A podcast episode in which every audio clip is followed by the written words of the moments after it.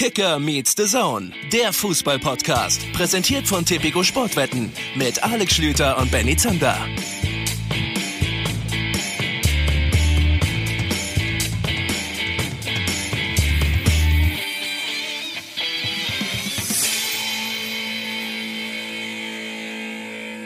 Einen wunderschönen guten Abend und herzlich willkommen zu einer neuen Folge Kicker meets the Zone. Ja, es ist Sonntagabend, es ist kurz vor 21 Uhr.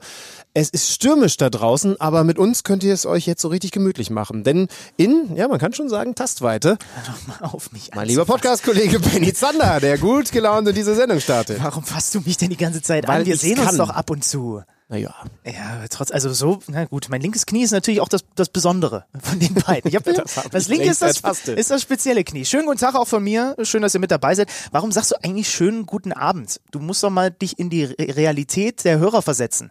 Wenn jetzt Kalle aus Castro Brauxel gerade auf dem Weg zur Schicht ist, morgens um fünf, dann fühlt er sich davon genauso wenig abgeholt wie Sapse, die Donnerstagnachmittag, weil sie eine Freelancerin ist und zu viel Zeit hat, weil sie nicht so eine gute Auftragslage hat, gerade auf dem Stepper im McFit steht. Sapse, ne? Ja, muss ich vielleicht neutraler machen. Hast du recht. Ähm, hallo, aber lass uns darüber reden, warum wir überhaupt so spät aufnehmen. Unser heutiger Interviewgast, Per Mertesacker, guter Buddy von The Zone, ich hoffe, ihr habt ihn da als unseren Experten schon erlebt, hat gesagt, natürlich spreche ich gerne mit euch. Hat er das wirklich gesagt? ihr könnt mich jederzeit gerne anrufen. Hat er das Macht wirklich es bitte nur nicht vor 21 Uhr. Oder hast du ihn genötigt? Es war, es war so halb halb. es war zur Hälfte war es, ich habe mega Bock mit dabei zu sein und zur anderen Hälfte habe ich gesagt, äh, hier ist dein Vertrag und hier ein Knebel und jetzt. Nein, er hat, er hat schon Lust. Ich äh, habe ja die Woche mit ihm verbracht, kann man sagen, weil wir ja mit der Champions League zusammen zu tun hatten. Dortmund gegen Paris Saint-Germain. Großer Auftritt von der Borussia. Können wir vielleicht auch noch ein bisschen mit ihm drüber sprechen.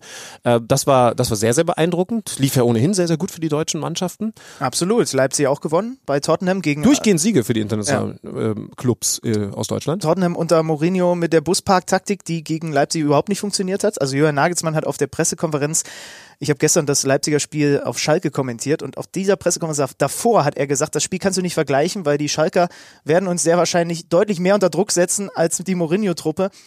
Es ist dann ein bisschen anders gekommen, auch darüber werden wir vielleicht noch zu sprechen kommen. Aber das, ja, Eindruck hat natürlich international total gestimmt bei den deutschen Teams, absolut. Ja, wir werden übrigens nachher auch noch mit Oliver Bitter sprechen, unserem Kicker-Experten, der uns ein bisschen näher bringt, was da unter der Woche in Düsseldorf passiert ist. Lutz Pfannenstiel wird den Verein zum Saisonende verlassen. Was da genau passiert ist und wie es im Moment um die Fortuna steht, das bekommen wir dann also von ihm auch noch erzählt. Bin ich sehr gespannt drauf. Ja, am Freitag hatten wir auf der Zone eine ganz interessante Partie, die ich nicht so spannend eingeschätzt hätte, muss ich ja ehrlich gesagt zugeben. Der FC Bayern München trifft im eigenen Stadion auf den Tabellenletzten, auf dem SC Paderborn. Und am Ende gibt es einen knappen, einen erst spät hergestellten Sieg für den FC Bayern München. Und man kann schon sagen, nicht was Punkte angeht, nicht was Torverhältnisse angeht, aber was Sympathie angeht, ist der SC Paderborn wahrscheinlich der Gewinner des Spieltags. Ja, und irgendwie auch der Gewinner dieser Saison, obwohl er letzter ist bislang. Also ich bin mir felsenfest oder bin felsenfest davon überzeugt, dass es vielen Bundesliga-Fans so geht wie mir.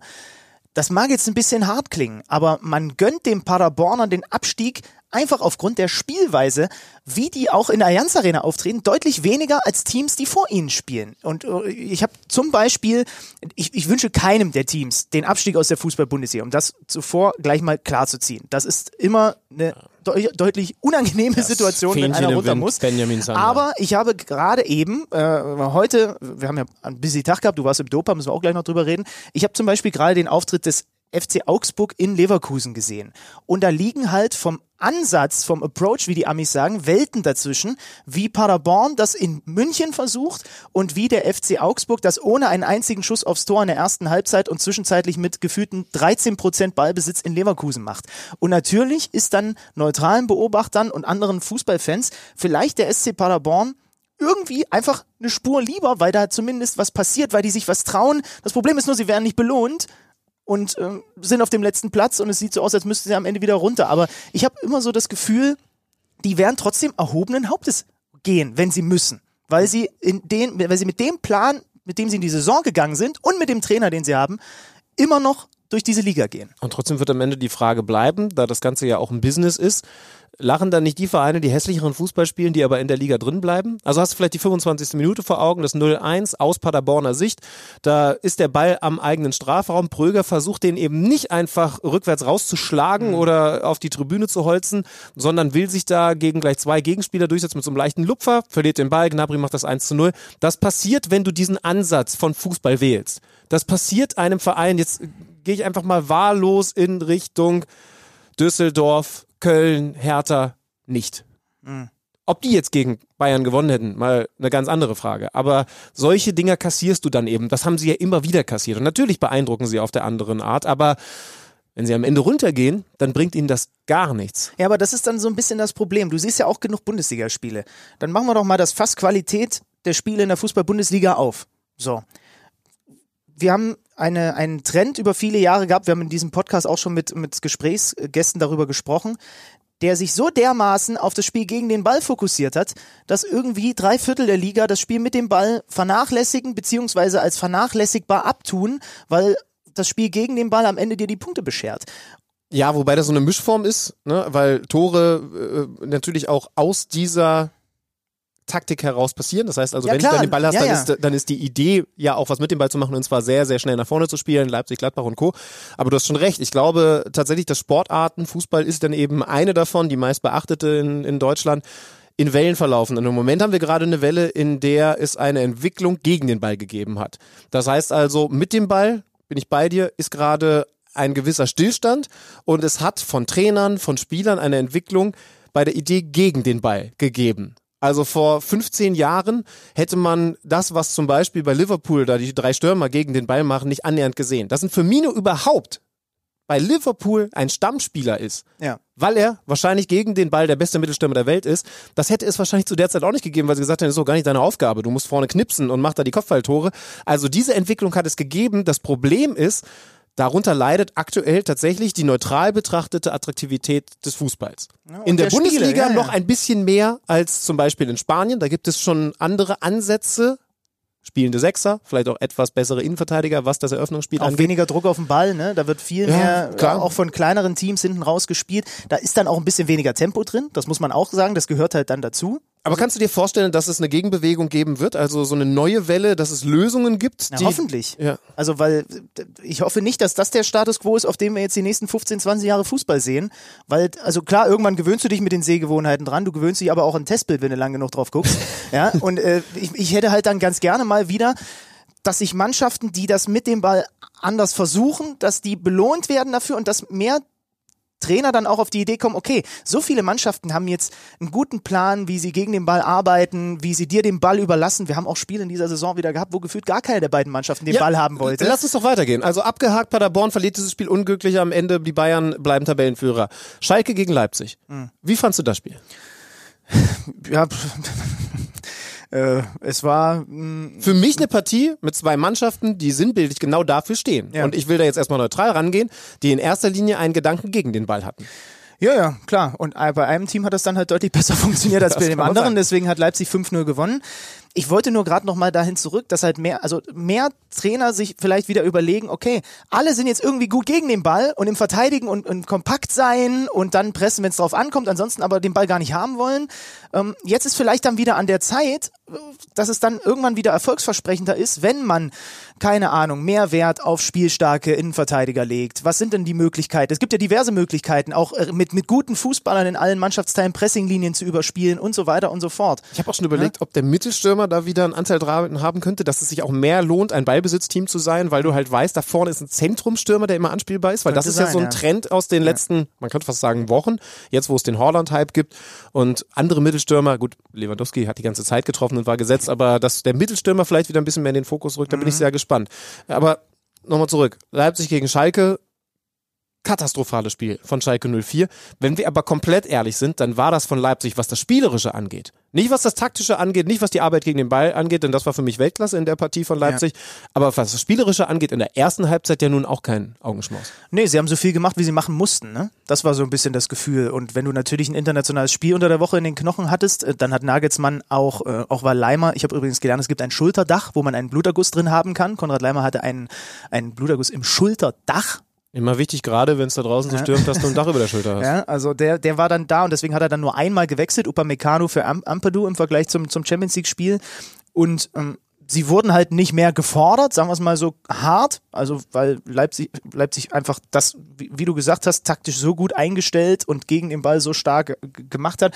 Ja, aber sie haben natürlich jetzt auch nicht das totale Feuerwerk abgerissen, waren aber eigentlich zu jeder Zeit das ganz klar dominante Team in diesem Spiel. Was viel, du hast ihn auf Twitter auch abgekultet, ich habe ihn im Winter in mein äh, Kicker-Manager-Spiel geholt, mit Konrad Leimer zu tun hatte. Das ist unfassbar, was der für eine Entwicklung macht. Du hast dich auch wieder darauf, äh, wie war dein Tweet so nach dem Motto, er geht nach dem, nach dem Spiel in den Schalker Bus und fragt mal alle, äh, äh ob er auch gegen jeden einen Zweikampf gewonnen hat. Das ist die eine Facette von dem. Ich habe aber letztens auch nochmal, da war das super hintereinander gecuttet, auf Twitter ein, ein Video gesehen. Der spielt mittlerweile Spieleröffnungsbälle, die du sonst von Leuten wie Mats Hummels gewohnt bist. Und zwar über 40, 50 Meter aus dem Fußgelenk, nachdem er den Ball gerade erobert hat und wechselt diagonal die Seite und macht plötzlich das Spiel breit für Timo Werner oder wen auch immer. Das heißt, was der auch spielerisch nochmal für einen Step gemacht hat, brutal, was das gerade für ein Gesamtpaket ist. Was den Kerl angeht, kann ich vielleicht so ein bisschen spoilern aus dem, was ich da heute Morgen, als ich mich um 11 Uhr aus dem Bett geschält habe, noch bequatscht habe. Doppelpass, neben mir saß ja Alex Zorniger. Ich mhm. weiß, du hast reingeschaltet, auch wenn du es jetzt leugnen würdest, aber ich. ich. weiß, du hast es dir angeschaut. Und das ist dann schon ganz spannend. Äh, übrigens auch, was so in den Werbepausen passiert, weil man logischerweise da sitzen bleibt. Es gibt Menschen wie Mario Basler, die also aber mit einem krassen Sprint, heute war er nicht dabei, aber mit einem krassen Sprint draußen zum Rauchen sind. Aber Alex Zorniger ist sitzen geblieben neben mir und dann hat er auch über genau den, über Konrad Leimer geschwärmt, dass, dass der also im Moment gerade Bundesliga-weit seinesgleichen sucht, bis auf einen, ganz interessant hat er genannt, ich glaube, das darf ich jetzt mal so auspetzen, weil es ja nur Lob ist, Zakaria von Gladbach, den hat er auf ein ähnliches Level gehoben, was diese Sechserposition mit der Zweikampfhärte, aber eben auch den physischen Voraussetzungen und der spielerischen Qualität angeht. Also das Paket, muss ich sagen, habe ich bei Leimer nicht gesehen, habe ich in den letzten Wochen erst gecheckt, wie unglaublich gut das ich ist. Ich habe es in der Winterpause gecheckt, deswegen ja, habe ich ihn verpflichtet. der schnellere von uns beiden. Ähm, und auf der anderen Seite muss man natürlich aber auch schon sagen, ähm, übrigens Patrick Schick wieder vorne, hat sich total festgespielt im Sturmzentrum mhm. bei RB, hat das auch gut gemacht in der ersten Halbzeit, war gut ins Spiel involviert, wie ich fand. Ähm, hat da Pausen zum Beispiel ganz klar verdrängt aktuell. Auf der anderen Seite muss Schalke natürlich dann dahin, das hinkriegen, dass das nicht am Ende 0-5 ausgeht. Also irgendwann musst du dann in der Lage sein, und das war hinten raus nah an der Aufgabe, was sie da gemacht haben in den letzten Minuten, musst du in der Lage sein, dass es bei 0-3 bleibt, wenn du im eigenen Stadion spielst. Aber vielleicht lohnt es sich doch, dem ein oder anderen Hörer noch mal ein bisschen zu erklären, was Leipzig da taktisch so clever gemacht hat. Nagelsmann hat ja seine grundsätzliche Formation ein bisschen verändert. Also es ist ja nicht so, dass der komplett eindimensional ist, hat ja auch zwischen Dreier, Vierer Kette schon gewechselt in dieser Saison. Was er jetzt nochmal neuer gemacht hat, sind eigentlich zwei Sachen gewesen gewesen, dass er mit einem klaren Sechser, nämlich mit Leimer gespielt hat und davor zwei Achtern. Warum hat er das gemacht? Weil er eben erwartet hat, wie Schalke kommt. Und zwar mit einem Arid, der ist der Unterschiedsspieler, wenn es gut läuft für Schalke. Spoiler, lief es nicht weil Leimer den komplett rausgenommen hat. Und ich meine, was ist das für ein Luxus? Du siehst, Arid ist da der Schlüsselspieler. Ach guck, ich habe den Leimer bei mir im Kader. Das heißt, er hat den eigentlich komplett draufgesetzt und weil er eben weiß, dass dann Schalke mit zwei dahinter kommt, wusste er, da habe ich dann meine beiden Jungs davor, die gegen die Jungs arbeiten müssen. Das heißt, du hast fast eine komplette Manndeckung auf dieser mhm. zentralen Ebene, bei diesen drei Positionen gesehen. Und dann ist es unglaublich schwer gewesen für die Schalker, gerade für Arid, aber ich meine auch Suazerda, auch wenn er jetzt verletzt gewesen war, hat ja eine richtig gute Hinrunde gespielt, unglaublich schwer gewesen für die, sich dann zu befreien. Zweiter taktischer Punkt, er hat Werner so ein bisschen rausgezogen, schick zentraler spielen lassen, noch zentraler als sonst, sonst hast du ja auch Werner so als Ergänzung daneben. Warum hat er das gemacht? Weil die zweite Idee von Schalke normalerweise ist, mit Mascarell zwischen den beiden Innenverteidigern zu spielen. Dieses Mal war es auch relativ klar, dass er da ja. eigentlich in der Dreierkette spielt. Keine keine Raute mit ihm auf sechs, sondern noch ganz genau. klarer genau. zwischen und äh, hat den einfach, und Nastasic. Genau, und äh, Schick hat den einfach komplett angelaufen, weil eben klar ist, dass es der Aufbauspieler beim FC Schalke 04 und auch da gab es fast dann eine Mannzuordnung. Also äh, du hast diese beiden Grundideen rausgenommen, Kreativspieler Arid, Aufbauspieler Mascarell und dann muss man sagen, ist es schon besorgniserregend, Fragezeichen, dass Schalke nicht annähernd eine Alternatividee hatte. Na, die Grundideen, die du gerade skizziert hast, sollten ja dann äh, vorne vollendet werden über die Geschwindigkeit von Rahman und Matondo. Was war zu erkennen? Immer wieder Versuch,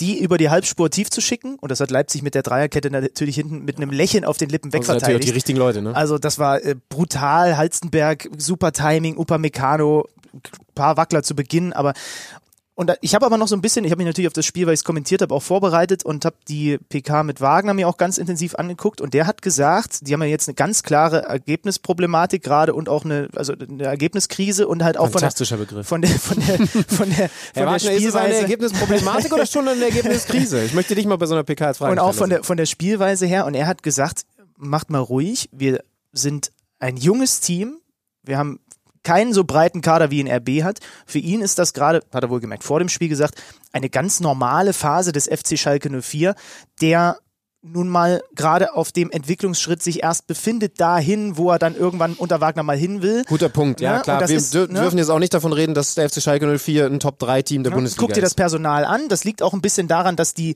Teams hinter Schalke in der Tabelle, Hoffenheim oder wer auch immer, ähm, Wolfsburg hat sich vorhin durch den Sieg noch vorgeschoben, dass die gar nicht so richtig drängen. Das heißt, Schalke ist ja immer noch Dritt, äh, Sechster ne? und ist immer noch auf einem internationalen Rang, obwohl sie in den letzten Wochen äh, ganz viele Punkte liegen äh, haben lassen, nur eins aus den letzten fünf oder sechs Spielen gewonnen haben, also nicht performt haben und sind immer noch Sechster. Das ist ganz interessant in der Liga zu beobachten. Die ersten fünf machen eine Gruppe für sich. Zwischen den Bayern und Leverkusen sind sechs Punkte und zwischen Leverkusen und Schalke, dem fünften und dem sechsten, sind sieben Punkte.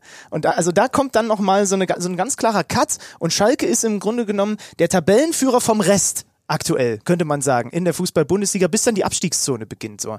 Und das ist, finde ich, gut und wichtig, dass Wagner das so äh, relativiert hat, weil nun mal Schalke sich erst auf dem Weg irgendwo in Richtung eines Ziels befindet und ähm, der Kader nicht so breit ist. Es waren beide Mannschaften im Schnitt, glaube ich, die Startelf unter 25 oder 24 Jahre. Schalke ist wirklich jung. Schalke fehlen dann die Alternativen. Die haben gebibbert, wie blöde, dass der Serda wieder fit wird für dieses Spiel. Und das sagt eine Menge über äh, auch die Schalker Personaldecke aus. Trotzdem, hinten raus, bei 0-3 ist dann Schicht. Du kriegst nicht mehr das 0-4, das 0-5. Du lässt dich im eigenen Stadion nicht abschlachten. Ja. So.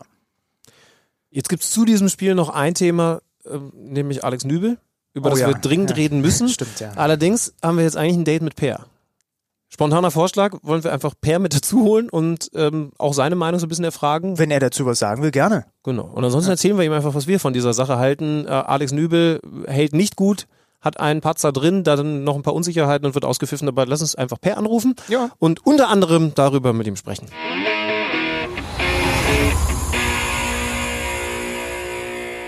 Du, ne? Äh, ob Brexit ja oder nein, man kann festhalten, im Moment klappt das noch sehr gut mit der Verbindung ins Vereinigte Königreich. Per Mertesacker ist in der Leitung. Per Junge, grüß dich.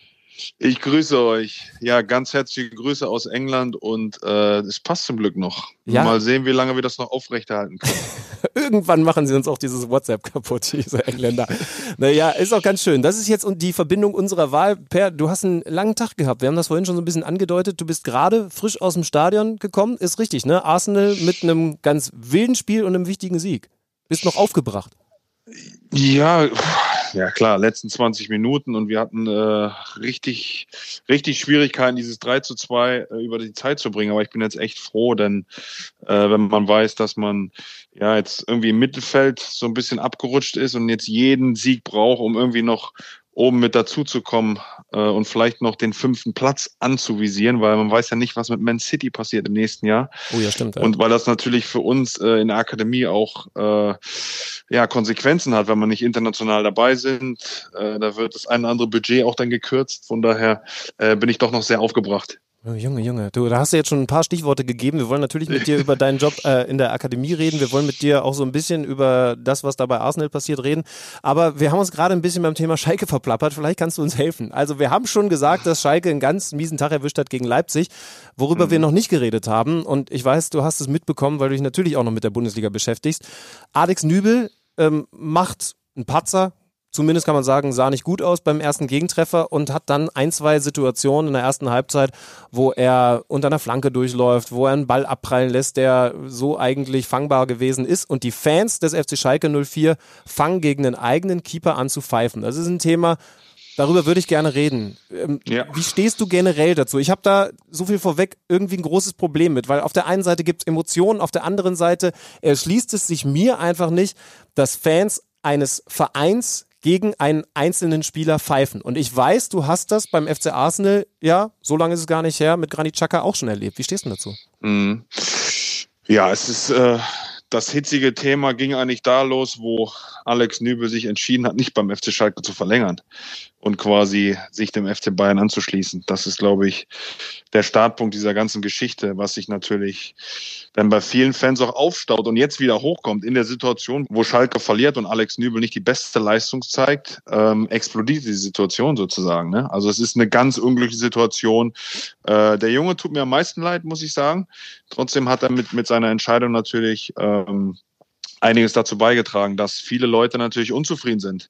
Nicht nur mit diesem einen Spiel, sondern äh, eben mit seiner Leistung. Und das potenziert sich so ein bisschen. Also der Junge tut mir leid, aber es ist natürlich die Realität äh, der Bundesliga als auch der Realität, dass er zum FC Bayern geht. Also da kommen viele Dinge zusammen, die jetzt natürlich hochexplosiv sind und wo der Junge einiges einstecken muss.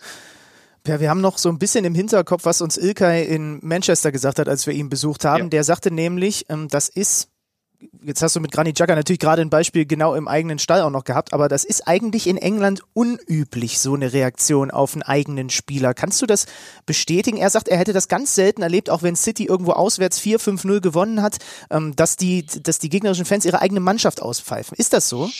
Nur wenn die Fans das Gefühl haben, die Mannschaft gibt nicht alles dann drehen sich die Fans auch in England um und sagen, äh, jetzt pfeifen wir. Wenn die, wenn die Fans nicht das Gefühl haben, dass die Spieler oder der Spieler nicht alles für den Verein gibt und nicht komplett reinhaut, dann gibt's Probleme in England. Also das gibt's schon, ne? wie, wie bei Granit, wo man das Gefühl hat, dann in England oder die Fans das Gefühl hatten, er gibt nicht alles für den Verein, äh, dann gibt's Schwierigkeiten. Aber das ist in den seltensten Fällen der Fall, weil hier kommt nicht nur dazu, dass die Mannschaft verliert und auch nicht alle sehr, sehr unglücklich aussehen. Dann geht's noch gegen RB Leipzig. Ich glaube, da kamen viele Faktoren zusammen, die dazu geführt haben, dass die Fans so reagiert haben und man das Gefühl hatte, okay, es geht gegen den Einzelnen. Trotzdem fand ich es schon wichtig, dass die Schalke auch nach dem Spiel zu den Fans gegangen sind. Und es gab einen Schulterschluss, hatte ich eher das Gefühl, zwischen Mannschaft und Fans.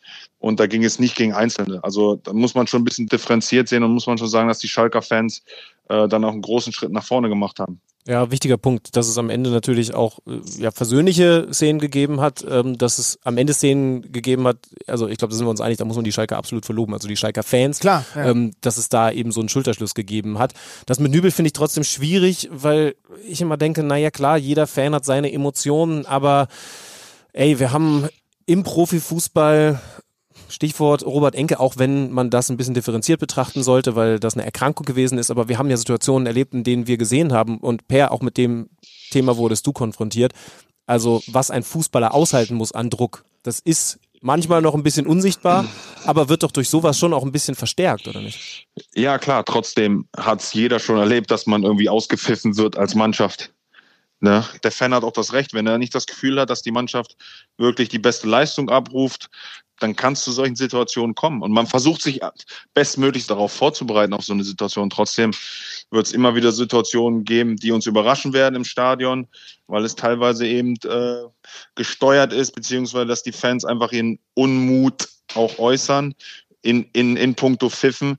Da muss man in dem Fall durch. Ich fand es aber die Reaktion am Ende fand ich, fand ich richtig gut. Klar, die 90 Minuten waren hart, weil Leipzig einfach top gespielt hat und die Schalker sahen einfach sehr dämlich aus ne, in dem Zusammenhang. Mhm. Ähm, hat einfach keine Chance. Und wenn man chancenlos ist, dann sieht man als Fan manchmal nur, ja, irgendwie geben sie nicht alles oder wir können das jetzt gerade nicht nachvollziehen. Trotzdem fand ich die Reaktion der Schalker Fans plus Mannschaft fand ich einfach überragend und zeigt einfach, dass da doch sehr, sehr viel Menschlichkeit und sehr, sehr viel Zusammenhalt da ist.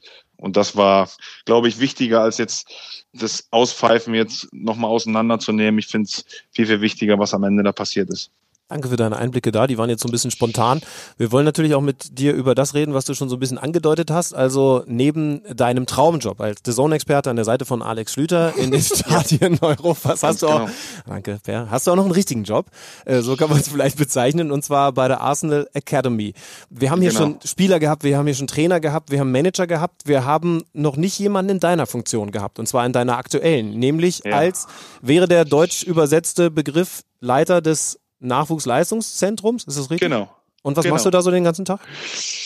Puh, ähm, dadurch, dass die Nachwuchsleistungszentren extrem gewachsen sind in den letzten Jahren, nicht nur in äh, Deutschland, auch extrem in England, äh, hat man mittlerweile einen ganz, ganz großen Stab an Trainern, an Fitnesstrainern, an Analysten, an Psychologen, äh, die man natürlich leiten muss, anleiten muss und führen muss. Und ähm, da hat man in England den Beruf des Academy Manager eben auch herbeigerufen, um zu sagen, es muss einen geben, der die äh, Gesamtverantwortung hat ähm, für, ja, natürlich für die Philosophie, als auch für, für die Vision der Akademie. Und da hat der FC Arsenal eben mich sozusagen in diese, in diese Rolle gehievt, ähm, dass ich mich jetzt ja um alle Leute kümmere, die mit der Akademie zu tun haben und ähm, die Verantwortung am Ende des Tages ich dann eben dafür trage, was, was mit den Spielern passiert, die jetzt in der Akademie wirklich tagtäglich darum kämpfen natürlich, äh, in der ersten Mannschaft anzukommen.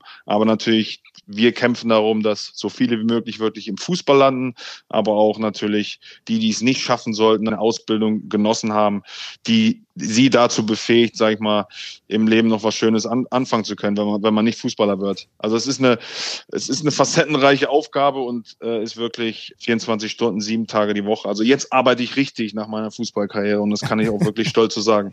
Ja, aber das, das Krasse ist ja, spannenderweise hast du ja wirklich nach deiner Spielerkarriere dann direkt damit angefangen, bei The Zone losgelegt. Ich habe mich vorhin so gefragt, als ich das nochmal so ein bisschen dein, den Zeitstrahl quasi deines Lebens mir angeguckt habe, warum hast du denn nicht erstmal ein Jahr die Füße hochgelegt oder eine Weltreise gemacht oder irgendeine Art von Pause eingelegt nach deiner Spielerkarriere? So, so ein Dirk Nowitzki macht jetzt erstmal drei Jahre Rotweinphase. Hättest du auch machen können. weiß nicht, ich habe die Rotweinphase äh, drei Monate gehalten. äh, drei Monate, äh, weiß nicht, hat sich für mich am besten angehört. Und der Verein wollte mich eben direkt weiter verpflichten. Ich habe gesagt, ich brauche mindestens drei Monate, damit ich mich auch mal ein bisschen um die Familie kümmern kann. Also wir haben dann schon äh, dann nochmal Afrika eine Reise gemacht und ich habe dann mal drei Wochen auch äh, Fußball sein lassen. Aber habe für mich dann auch entschieden, dass ich direkt auch weitermachen möchte. Mich auf ja die Karriere danach habe ich mich eben auch in der letzten Saison schon relativ gut vorbereitet. Also in meinem letzten Jahr als Spieler war ich äh, Sparingspartner, Trainingsgast habe sehr, sehr selten gespielt, habe noch mein Buch geschrieben, habe mich auf die Aufgabe vorbereitet. Also es war nicht mehr so ein intensives Jahr wie vorher. Deswegen konnte ich schon in dem letzten Jahr relativ gut entspannen, ausspannen, mich vorbereiten auf die neue Rolle. Und drei Monate haben sich für mich gut angefühlt, äh, um dann einen neuen Job anzugehen, wo ich viel lernen muss. Also ich konnte es nicht erwarten, wirklich anzufangen, zu lernen und Schritt für Schritt zu machen auf dem Weg, äh, wirklich die Akademie zu einer richtig guten zu machen. Ja, du, aber das ist ja eigentlich ein, ein mehrfach interessanter Punkt, was du da gerade so ansprichst. Ne? Also bei The Zone-Experte wissen die Leute mittlerweile, da warst du ja auch Rookie. Mittlerweile hast, haben wir das mhm. eine Weile gemacht, aber mhm. das war was Neues. Und mhm. genauso natürlich dieser Job beim FC Arsenal. Mhm. War das eine komische Umstellung? Weil ich meine, du kommst da ja gerade aus einem Leben in dem Moment, als du ein erfahrener Fußballer gewesen bist, ein Führungsspieler, der dann mhm. auch häufiger mal die Kapitänsbinde getragen hat, also der eigentlich eher über die Erfahrung gekommen ist. Und jetzt bist du auf einmal quasi so der Rookie in diesen beiden neuen Jobs. Ja, klar. Also natürlich versucht man sich dann, sag mal, einen Stab aufzubauen, die natürlich mehr Erfahrung haben im Academy Life ähm, sozusagen über Jahre. Ich habe mir natürlich Leute mit dazugeholt, auf die ich mich verlassen konnte, die sehr, sehr viel Qualität hatten, äh, sag ich mal, das Jugendleiterleben so ein bisschen kennen. Der Interimsjugendleiter ist dann mein Assistent geworden. Also ich habe viele Leute auch an meiner Seite gestellt bekommen vom Verein, die mir natürlich tagtäglich äh, sag ich mal, mit Rat und Tat zur Seite stehen. Das hat mir natürlich extrem geholfen. Also der Verein hat mich da nicht irgendwo alleine hingestellt und jetzt mach mal, sondern hat mich schon extrem gut vorbereitet. Trotzdem muss ich tagtäglich noch viel dazulernen, was die ganzen Bestimmungen angeht.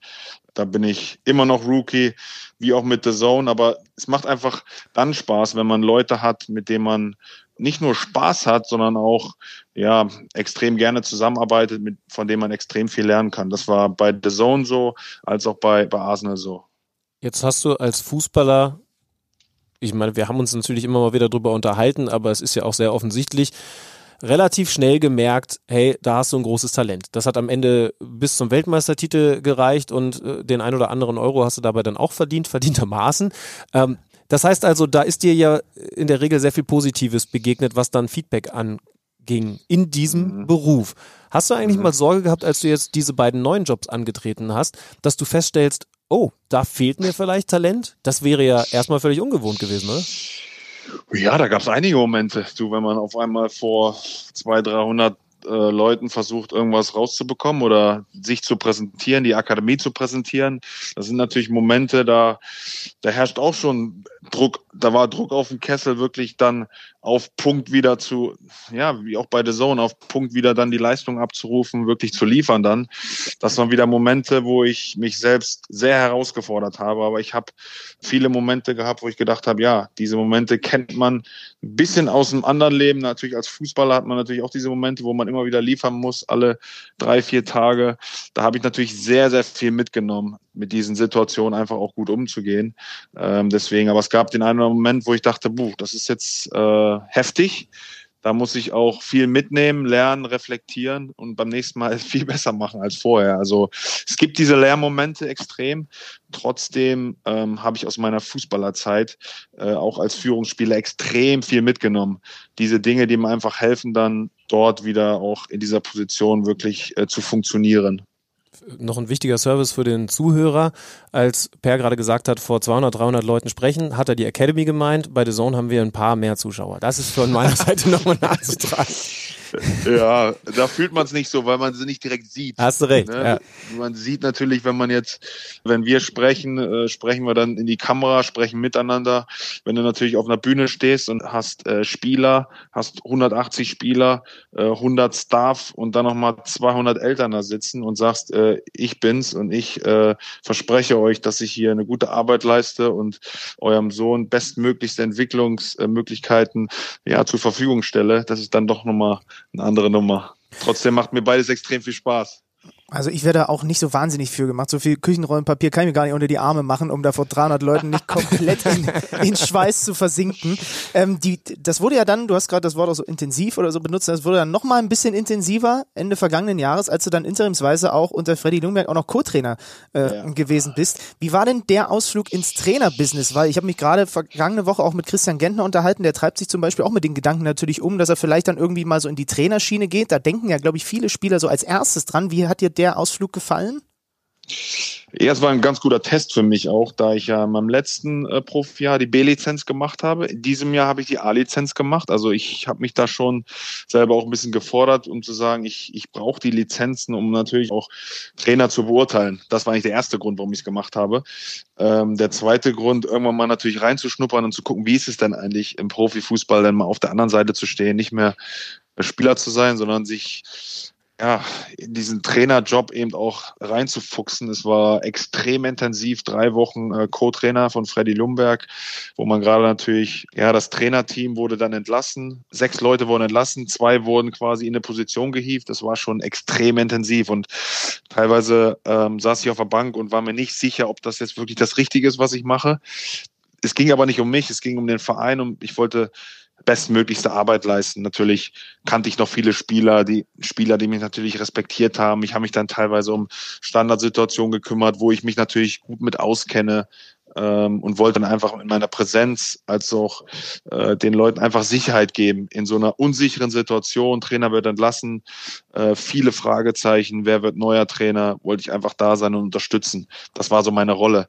Ich würde jetzt nicht unbedingt sagen, ich war jetzt Co-Trainer, ich war Unterstützer äh, von Freddy Lumberg und habe einfach versucht, äh, tagtäglich wirklich da zu sein ähm, und zu helfen, wo ich nur kann.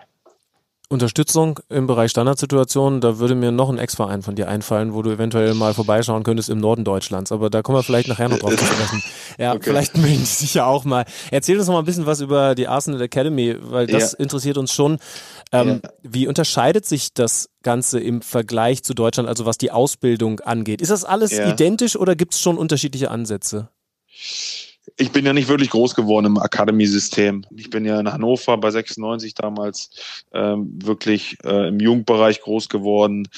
Äh, wenn man das jetzt vergleicht, was die, da jetzt für Möglichkeiten geschaffen wurden mit Internat, mit neuen Plätzen, neue Akademie, ähm, dann ist das schwierig zu vergleichen. Trotzdem würde ich schon sagen, dass in England ja, sehr, sehr viel investiert wird in die Jugendlichen, äh, in deren Weg von, von einem U9-Spieler zu einem U18, U23 Spieler, die dann langsam in, die, in, die, in den Profibereich aufgenommen werden. Beispiele wie, wie, wie Jaden Sancho sind natürlich Extrembeispiele, wo man sieht, was für äh, Potenzial wirklich im englischen Fußball für uns besonders äh, im Londoner Bereich da ist, was für ein Talentpool hier, hier es wirklich gibt. Und wir versuchen eben, die Jungs auszubilden, natürlich besser zu machen. Wir haben extrem gute Möglichkeiten, wie ich schon angedeutet habe. Wir haben extrem viel, viele Mitarbeiter, die sich natürlich rund um die Uhr kümmern und wirklich in allen Ebenen, äh, nicht nur fußballerisch, psychologisch, im Fitnessbereich, Analyse mit den Jungs, da wird sehr, sehr viel investiert in Mitarbeiter, die dann natürlich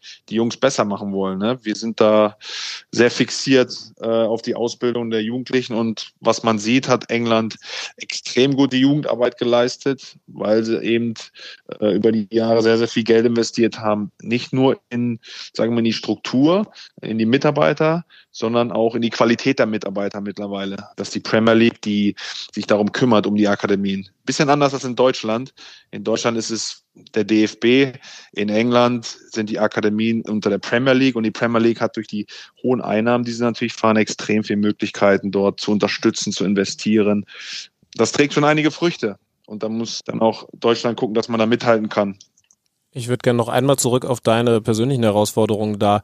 Ja. Äh, musst du dann so einem Jungen auch mal sagen, sorry mit der Karriere, das wird nichts, um ihm was Gutes zu tun, äh, sagen, hier ist Schluss, such dir was anderes? Stelle ich mir extrem hart vor. Ja, extrem. Ja, mit äh, in der U16 gibt's dann äh, teilweise ja, Entscheidungen, wo man sagt, ja, äh, du kannst bei uns weitermachen und für einige ist eben Schluss. Und dann sitzt man natürlich mit Spieler und Eltern zusammen und sagt, ähm, es wird dir nicht weitergehen. Diese Gespräche sind nicht einfach. Da als Rookie auch reinzugehen in solche Gespräche und sich vorzubereiten, das ist schwierig. Trotzdem versuche ich immer ehrlich, aufrichtig, ähm, auch von den eigenen Geschichten zu erzählen dass man das irgendwie halt positiv rüberbringt. Ne? Ich versuche immer positiv zu bleiben, egal wie negativ auch die Nachricht in dem Moment erscheinen mag. Versuche immer aufrichtig und ehrlich äh, mit jedem Mitarbeiter, mit jedem Spieler, mit den Eltern auch umzugehen, weil es das, das Beste, was du machen kannst kann dir verraten, wir hatten in der Hinrunde Norbert Elgert bei uns im Interview und der hat Alex äh, verraten, dass, und der macht den Job ja jetzt mit diesen Gesprächen schon deutlich länger als du. Es fällt, ja. fällt ihm immer noch, auch nach all den Jahren schwer, weil es dann halt auch immer wieder individuell ist, ne, wenn man mit, mit, mit den Eltern und den Kiddies, also äh, selbst so ein erfahrener Graurücken wie Norbert Elgert sagt, mhm. das ist ein, ein, ein, ein Part seines Jobs, der ihm immer wieder zusetzt. Ähm, wir haben in, in Deutschland ja die Diskussion, äh, so was den Nachwuchs äh, angeht, was die Ausbildung angeht, zum Beispiel, wir bräuchten mal mal wieder ein paar mehr klassische Neuner. Wir brauchen auf jeden Fall wieder mehr individuell starke Offensivspieler. Wie sieht's ja. auf der, wie sieht's auf der Insel da aus? Eigentlich gibt's da so ein klares Positionsprofil, wo man sagt, das fehlt dem englischen Fußball noch oder hat das einfach wirklich über die Jahre jetzt zuletzt auch durch das Investment, was du angesprochen hast, äh, das alles auf ein sehr starkes Fundament gehoben? Glaube ich schon. Wir äh, hier in England gibt es einen extrem guten Mix an ja, variablen Spielern, die wirklich großgewachsene Neuner, als auch spielstarke kleinere Neuner. Also da kann man wirklich schwierig von einem Profil sprechen. Was man natürlich, was man sieht, sind Außenpositionen schnell extrem physisch starke Spieler, die wirklich mittlerweile ähm, sehr, sehr gut ausgebildet sind und variabel einsetzbar sind. Deswegen was ich so, was ich so sehen kann, also der englische Fußball hat extrem viele gute Talente, die in dem System, was England spielt, jetzt auch ähm, klaren 4-3-3 mit extrem schnellen, äh, dribbelstarken, starken 1 gegen 1 über die Außen und dann so ein Zielspieler wie ein Harry Kane, ne, so, so ein Typ. Also das hat mhm. sich extrem bezahlbar gemacht bei den Engländern, wo man ja schon klare Profile, trotzdem immer auch die Offenheit natürlich auch, dass dass die individuelle Klasse, die, das individuelle Profil auch dann äh, geändert werden kann. Aber der Talentpool ist einfach extrem gut, deswegen äh, braucht man sich ja gar nicht so festlegen, ne? was, was ja. jetzt, was das Profil unbedingt sein muss. Wie seltsam finden es die Engländer eigentlich? Du hast ihn schon angesprochen, dass mit Jaden Sancho vielleicht das größte Talent gerade gar nicht in der Premier League spielt? Ja, klar, der spielt eine, eine, eine tolle Rolle in der Bundesliga. Trotzdem muss er dann, wenn er irgendwann zurückkommt, natürlich beweisen, dass er wieder den, den Schritt in die Premier League auch dann beweisen kann, dass er da wirklich Fuß fassen kann. Das ist natürlich noch der Fall. Er war jetzt ein extrem gutes Beispiel. Ähm, natürlich in den letzten jetzt in den letzten ein, zwei Jahren auch wieder extrem viele Talente aus England nach Deutschland gekommen. Ähm, die es dann nicht so, die nicht so eingeschlagen haben, muss man natürlich auch sagen. Ich glaube, Jane Sancho ist ein Extrembeispiel, wo es extrem gut geklappt hat und wo die Gerüchte gehen ja jetzt schon in die 100 Millionen rein, dass mhm. er zurück nach, nach England kommt. Ähm, ich glaube, das war ein extrem gutes Beispiel. Es gibt aber auch Beispiele, wo es nicht so gut funktioniert. Äh, man, man, man neigt dann natürlich dazu, dass alle alle sind Jaden Sancho, aber das, das ist nicht so einfach. Deswegen, und da muss man nochmal gucken, wie es jetzt mit dem Brexit weitergeht. Ähm, jetzt bis Dezember ist ja noch Übergangsphase. Wie frühzeitig können Profis wirklich dann ähm, nach England kommen oder eben auch nach Deutschland kommen? Das wird wahrscheinlich dann die Grenze äh, ab 18 sein und nicht schon wie jetzt äh, mit 16 krass. Also das sind ja auch so, so Folgen, die wir hier, wir, wir beiden naiven Stümper, Schlüter und Zander überhaupt nicht abschätzen können. Was ist das, ja auch für die Academy dann ja, ein Riesenthema. Das ist ja für ja. euch definitiv ein Riesenthema. Äh, was ich mich vorhin so gefragt habe, hat es eigentlich dem englischen Fußball auch vielleicht mal ganz gut getan, dass äh, mehr Engländer so gefühlt mittlerweile in anderen Ländern und Ligen Erfahrung sammeln, weil früher war Owen Hargreaves irgendwie der Exot in der Bundesliga. Ja. ja. Und mittlerweile äh, hast du das Gefühl, ach krass, da spielen auch mal Engländer in Spanien, in der Bundesliga. Vielleicht tut das ja dem Fußball auch mal ganz gut, wenn die andere Einflüsse mitbringen dann wieder. Absolut. Also ich bin da ein ganz, ganz großer Fan davon. Ähm, wir als Deutsche haben, glaube ich, unglaublich davon profitiert, dass wirklich deutsche Nationalspieler immer wieder äh, mehr und mehr ins Ausland gegangen sind und einfach ihre Erfahrung mitgenommen haben und eingebracht haben in die Nationalmannschaft. Ich glaube, das gilt für die Engländer genauso, die natürlich immer gedacht haben, okay, wir haben die beste Liga in der Welt. Äh, was sollen wir in Deutschland, was sollen wir in Spanien? Aber die Talente, die hier sind, brauchen eben auch mal eine andere Sprache, weil man das Gefühl hat, mit Englisch kommt man überall an. Ne? Man geht ins Ausland und hat Stimmt. wirklich kein Problem äh, zu kommunizieren, überall, wo man im Urlaub ist, kein Problem, alles geht auf Englisch. Aber man muss da hinkommen, dass man wirklich offen ist für eine andere Kultur. Und ein James Sancho, der jetzt in England ausgebildet ist und jetzt die deutsche Kultur kennenlernt und ein goldenes Steak ist wirklich eine krasse Geschichte. In England wäre das wahrscheinlich nicht so groß rausgekommen, aber ja, diese Disziplin als auch, dass man, dass man das nicht gut heißt, das geht, kommt in Deutschland wahrscheinlich noch ein bisschen mehr raus als, äh, als in England. Deswegen für ihn auch zu lernen, dass äh, Pünktlichkeit bedeutet sehr, sehr viel, mehr als, mehr in äh, Deutschland als in England, so gefühlt. Deswegen, ich glaube, das, das bringt ihn unglaublich weiter und ist wieder auch gut für die, für die englische Nationalmannschaft. Also so ein Kulturwechsel hat mir unglaublich gut getan. Ähm, hat auch, glaube ich, der Nationalmannschaft, wenn man jetzt mal guckt, welche Spieler wirklich im Ausland Erfahrung gesammelt haben, die dann äh, für den Erfolg WM 2014 auch verantwortlich waren, glaube ich, da kann man schon sehen, äh, wie unglaublich wichtig das ist. Und im Umkehrschluss bringst du deutsche Tugenden in die Arsenal Academy? Ja, also ich glaube, ich glaube schon, dass man natürlich, wenn man ehrlich ist, also authentisch bleibt, dass man automatisch, äh, wenn wir über Disziplin sprechen, Respekt als auch Bescheidenheit, das sind so die drei Grundtugenden, die ich natürlich in mir trage, aber natürlich natürlich auch sehe, dass sie mir unglaublich viel weitergeholfen haben als als Person, als Persönlichkeit, die mich dann als Spieler besser gemacht haben. Warum sollte ich die nicht zu 100 Prozent einbringen und auch ein Stück weit verlangen von von von jungen Spielern, äh, weil ich denke, äh, dass du als Persönlichkeit, als Person nur so wachsen kannst, wenn du auch total hinter solchen Werten stehst. Jetzt weiß ich, dass du natürlich weiterhin den Blick auch auf die Bundesliga richtest, so stressig dein Job da äh, beim FC Arsenal ist. Wir müssen über deinen Ex-Club, den SV Werder Bremen, reden. Wie siehst mhm. du die Situation da aktuell? Das ist für mich der Verein, den ich aktuell am wenigsten durchsteige. Mit dem Trainer, von dem Benny und ich, kann ich dir sagen, weißt du, vielleicht eh großer Fan sind, ähm, mit einer Mannschaft, die doch eigentlich besser ist als der Tabellenplatz und die trotzdem Woche für Woche, jetzt glaube ich die neunte Niederlage in den letzten zehn Spielen, sagen wir es so, wie es ist, auf den Sack bekommt. Wie siehst du es? Trotzdem sieht man doch irgendwie Bremer Tugenden, Loyalität zu einem Trainer, der unglaublich tolle Fähigkeiten hat, die im Moment aber wie es scheint wirklich nicht zu Trage kommen. Also zwischen Mannschaft und Trainer äh, gibt es im Moment keine richtige Symbiose. Was natürlich man, also Bremen war jetzt nicht, ist ja jetzt nicht neu, dass man in Bremen mal im Abstiegskampf sein kann. Ne? Also das muss man ja auch klar sagen. Also es ist eigentlich schon erprobt. Die Fans sind erprobt. Man, man erinnert sich an die letzten zwei, drei Jahre, wo man gefühlt boah, teilweise am letzten Spieltag erst den Klassenerhalt gesichert hat. Also ich weiß nicht, warum das jetzt überrascht so großartig, äh, weil man denkt, dass die Mannschaft besser ist als Abstiegskampf, ist immer schwierig. Wenn man einmal in dem Sog drin ist und man ist im richtigen Sog, ähm, wird es extrem schwierig. Ich, äh, glaube, ich glaube, man denkt das, Per, weil Also zumindest geht's Benny und mir so, weil man irgendwie bei diesem Kofeld die Geschichte für die nächsten zehn Jahre schon vorgeschrieben gesehen hat. Da Ja. ist ein charismatischer, ein unglaublich empathischer Absolut. Typ, der Fähigkeiten mitbringt und alle haben in ihm den neuen Otto, den neuen Thomas Schaf gesehen und jetzt auf einmal diskutiert man darüber, ob er nicht doch entlassen werden muss, weil es einfach nicht weitergeht. Ich glaube, das ist so das Besondere an Bremen, das uns Kopfzerbrechen bereitet. Also wie stehst du zum Beispiel so? Ja, aber, sollte aber man mit dem weitermachen? Ich denke ja nicht an, an, an Abstieg äh, bei Bremen, aber wer wäre denn die richtige Person, auch wirklich einen Neuaufbau zu starten, wenn es dazu kommen könnte? Ich meine, wenn man, äh, wenn man Florian Kofeld sieht und wenn man an ihn glaubt, dann kann man doch sicher sein, dass er auch einer wäre, um komplett neu aufzubauen, neu, neu anzufangen mit, mit diesem Trainer. Also ich glaube, man hat auch diese Vision von einem Florian Ko Kofeld natürlich Spitzenfußball in der ersten Liga, aber auch einem, einem Neuanfang äh, wirklich zu starten. Also ich, ich habe da ganz großes Vertrauen in die handelnden Pers Person eh.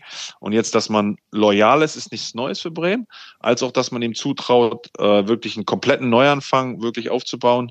Äh, deswegen ähm, ich glaube, es, es, es ist Bremen, weil man einfach auch, auch großes Vertrauen hat in diese Person, wie auch immer es ausgeht. Aber ich merke schon, also dein Herz, das hängt da schon immer noch dran, ne?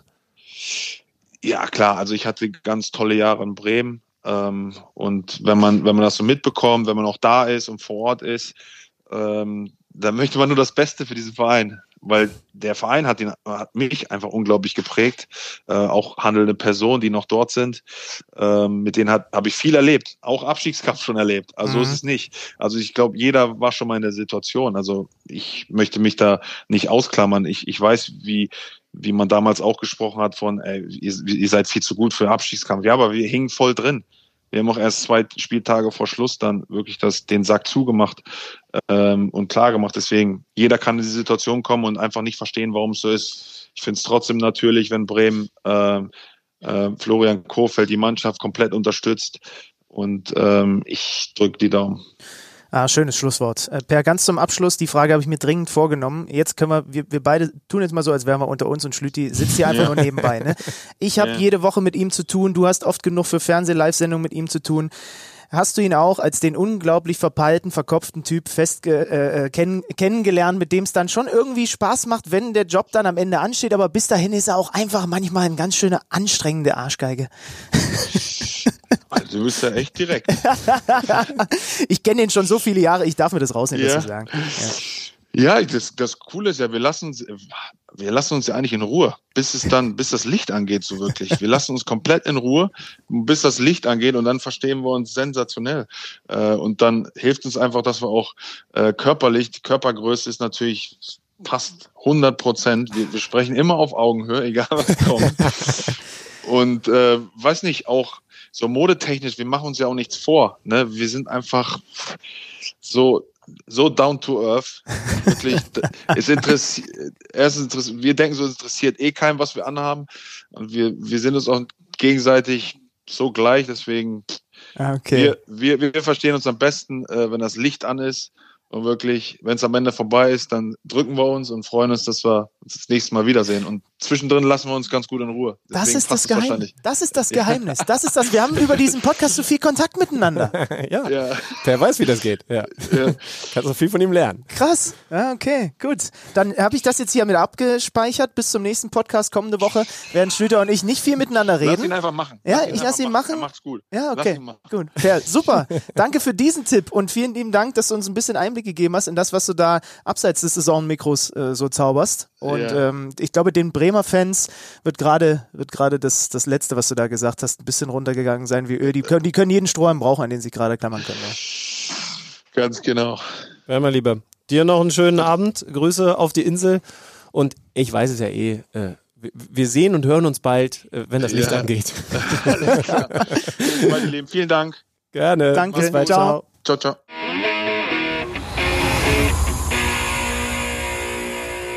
Das war also dieser Pair, von dem du immer auffallend viel redest. Von dem ich manchmal so ein paar romantische Fotos schicke, wie wir abends, spät abends nach so einem Champions League-Spiel so Arm in Arm an der Theke sitzen. Nee, ich denke nicht. Ich habe doch gerade gelernt, dass ihr euch dann wieder aus dem Weg geht. er ist ein Medienprofi, der weiß doch, wie er sich jetzt dir gegenüber gibt.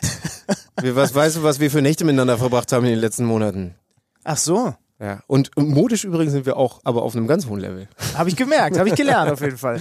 Ach, da war doch viel Schönes dabei. Und er hat so ein bisschen den Bremern Mut gemacht, auch wenn natürlich, also wieder Standardgegentor. Mhm. Oh Mann. Ja, war nicht mehr die beste Saisonleistung von Borussia Dortmund. Gerade in der ersten Halbzeit alles ein bisschen zäh. Aber dann kriegst du, und das ist ja das Schlimme, ne? Du gehst mit einem 0 zu 0 in die Kabine gegen eine Mannschaft wie Borussia Dortmund, die nun wirklich gut ist in den letzten Wochen. Ich habe ja mit Per zusammen dieses Champions League Spiel gegen PSG gemacht und da haben sie beeindruckt. Mit den Neuzugängen, die funktionieren, alles super.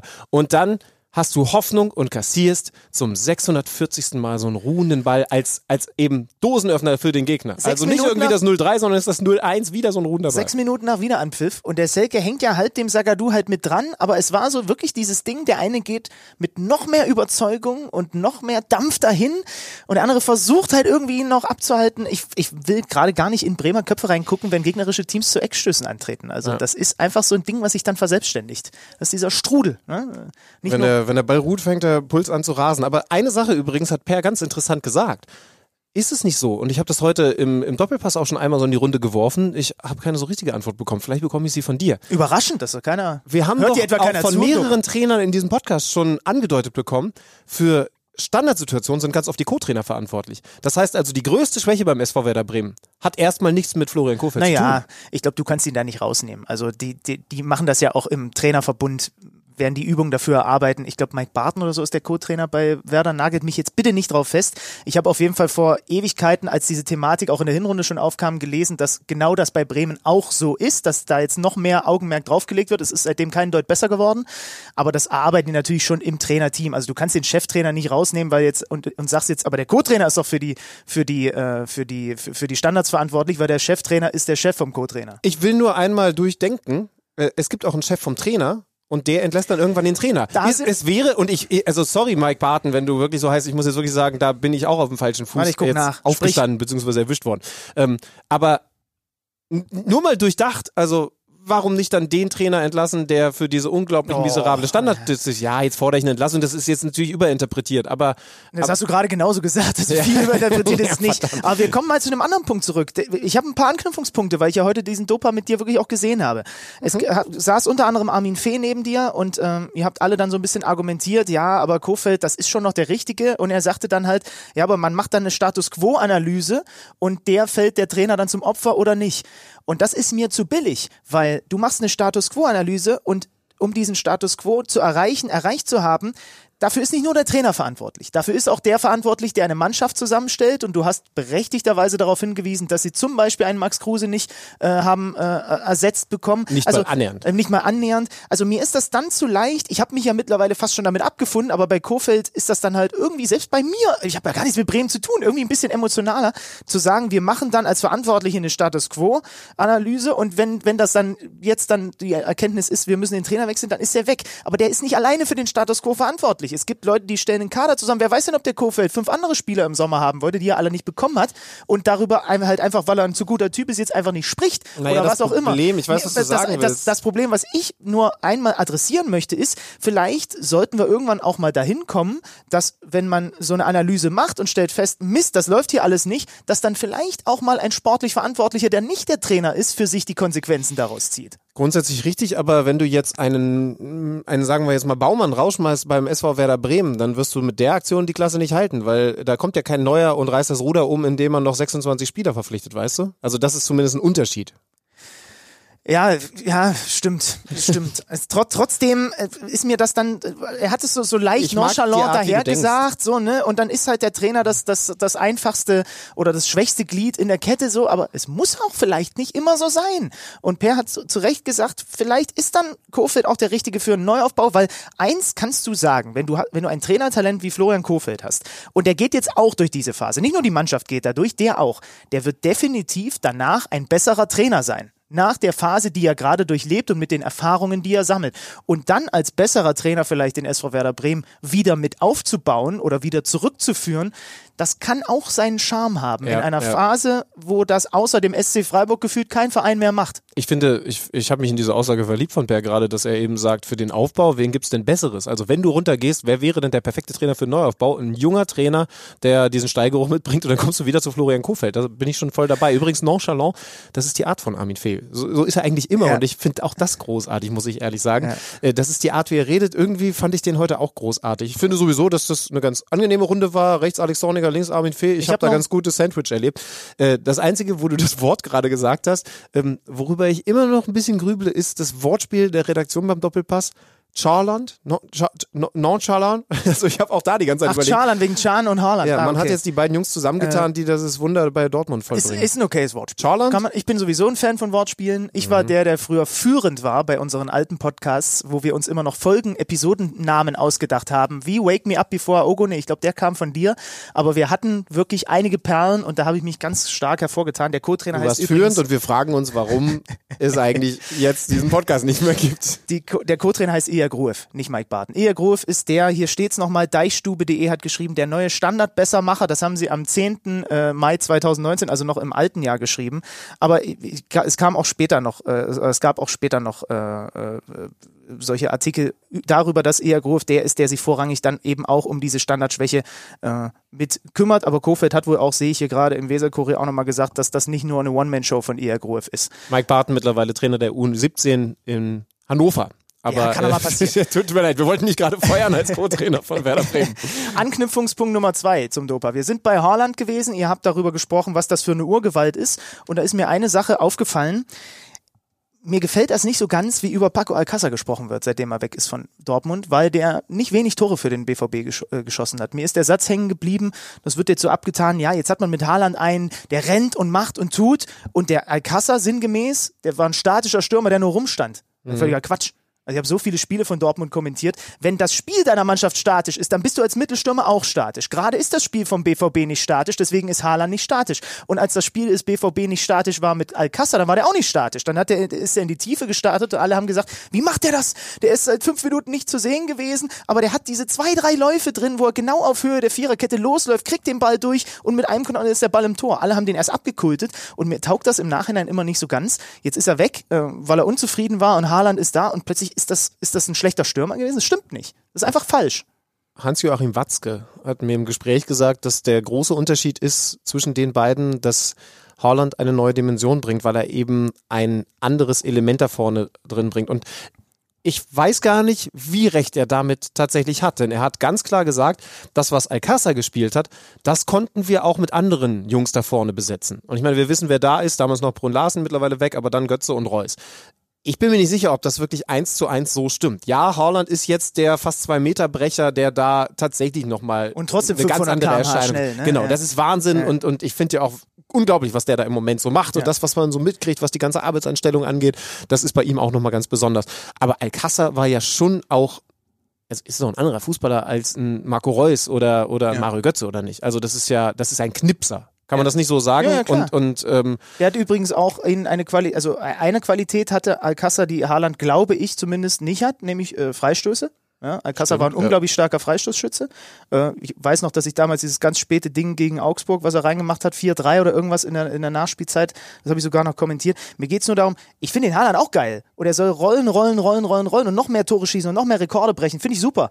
So, aber Alcázar ist deswegen kein schlechter Stürmer gewesen, nur weil jetzt so ein Wunderknabe da ist. Und das kommt mir manchmal auch, wenn ich so ein bisschen in der Rückbetrachtung mir das anschaue, ähm, was da manchmal geschrieben oder gesagt wird, das, das, das geht mir dann manchmal so ein bisschen gegen den Strich, weil der hat für den BVB auch viele wichtige Tore geschossen. So. Ja, hast du recht. Ich habe übrigens auch letzte Woche mit Roman Bürki gesprochen. Wie gesagt, ich war ja viel in Dortmund zugegen, zugegen und äh, ganz interessant, was der über äh, Erling Haaland erzählt hat.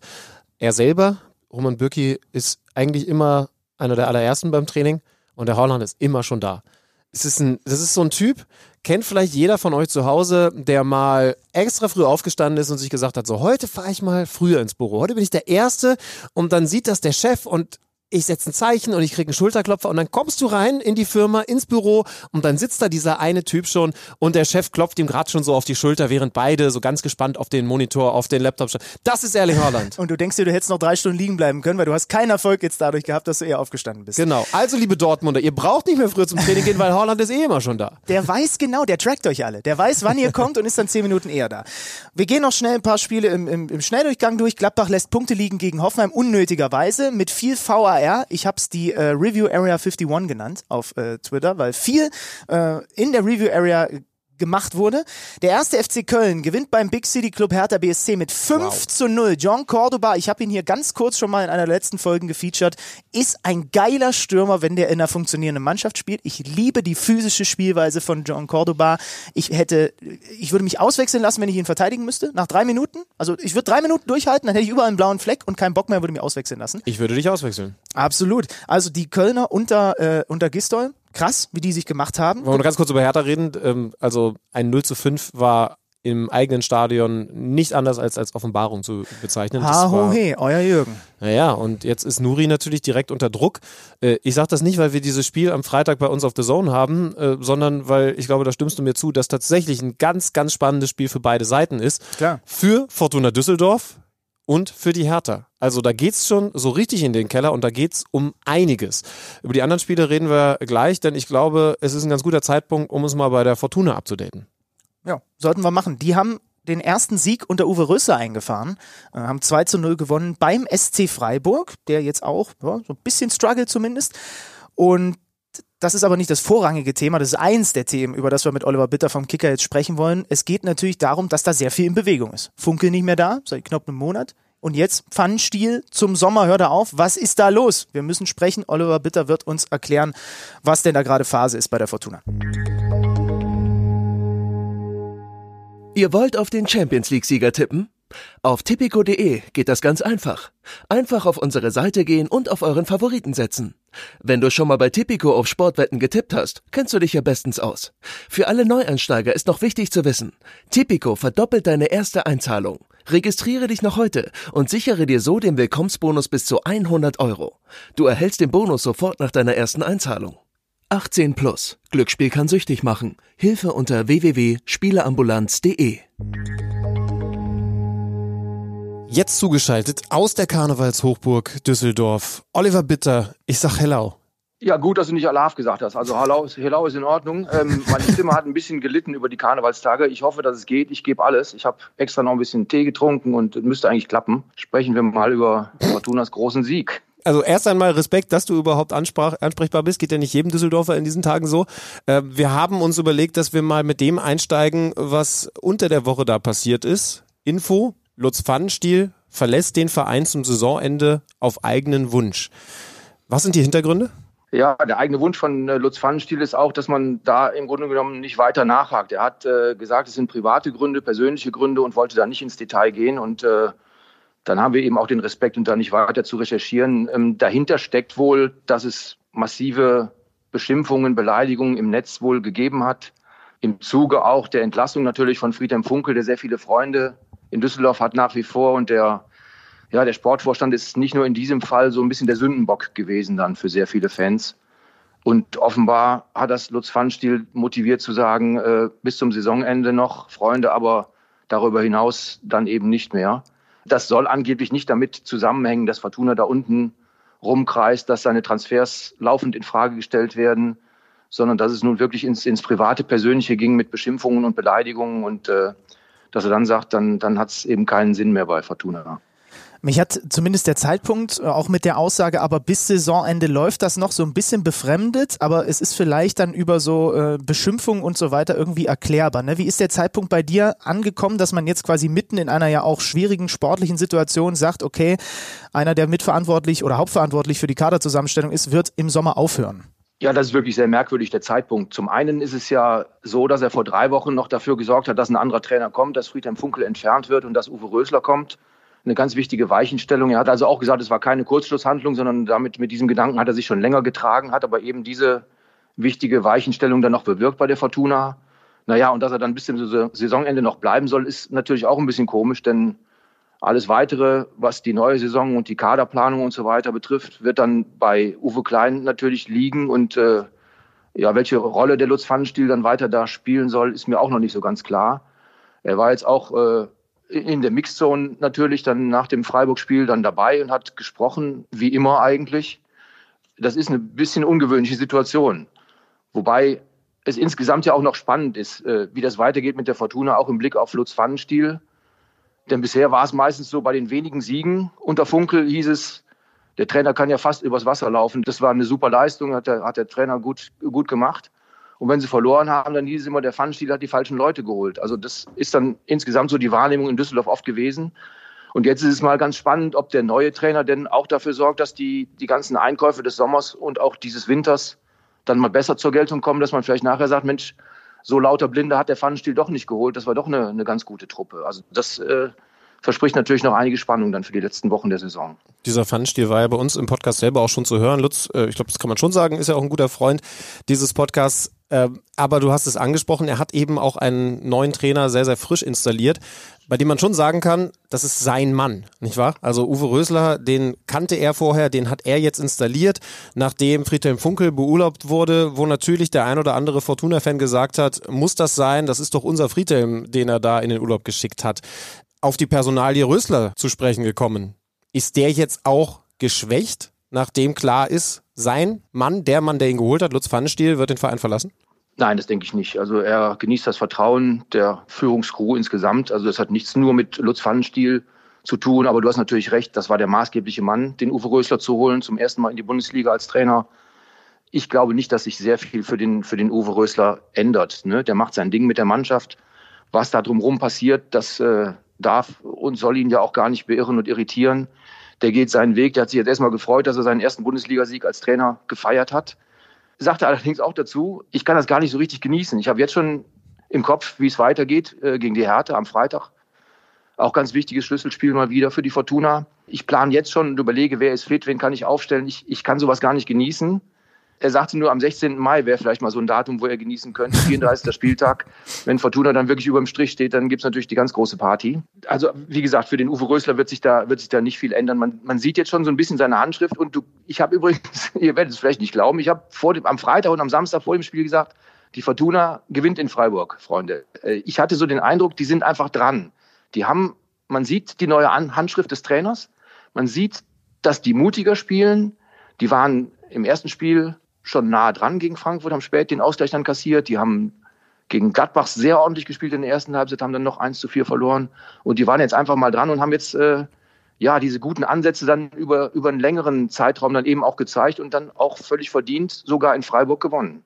Oliver, es ist ganz wichtig, dass du, wenn du mit solchen News vor einem Spiel um die Ecke kommst, eine kurze Sprachnachricht an uns schickst, dann können wir das Unbedingt. als quasi Sondernews Unbedingt. raushauen. Ruf alle an. Und, ich und, alle Namen. Ich habe ich hab alle angesprochen, alle Kollegen und habe im Brustton der Überzeugung gesagt, die gewinnen das in Freiburg. ich tippe sonst nicht, weil ich immer daneben liege, aber jetzt hatte ich das wirklich so im Gefühl, die sind einfach dran, weil diese Ansätze schon da waren und äh, man sieht, dass der neue Trainer äh, wirklich was bewegt, dass die Mannschaft einfach mutiger aufspielt, äh, wirklich nach vorne geht, auch Pressing-Situationen dann mal einstreut. Ähm, die Spieler, ich habe auch Alfredo Morales im Ohr, der schon länger da ist, auch unter Funkel lange gespielt hat und immer gespielt hat und gesagt hat, Mensch, das hat jetzt mal wieder richtig Spaß gemacht. Wir, wir, wir können ein bisschen aktiver spielen, wir können vorne drauf gehen und so. Ähm, das ist vielleicht für einige Spieler auch so ein bisschen eine Befreiung, so die andere Spielweise selbst aktiver zu werden und nicht nur hinten zu warten und vielleicht mal ab und zu über einen Konter mhm. zu versuchen, zum Erfolg zu kommen. Also da, da, sieht man schon ein bisschen was, was der, was der Trainer so bewirkt.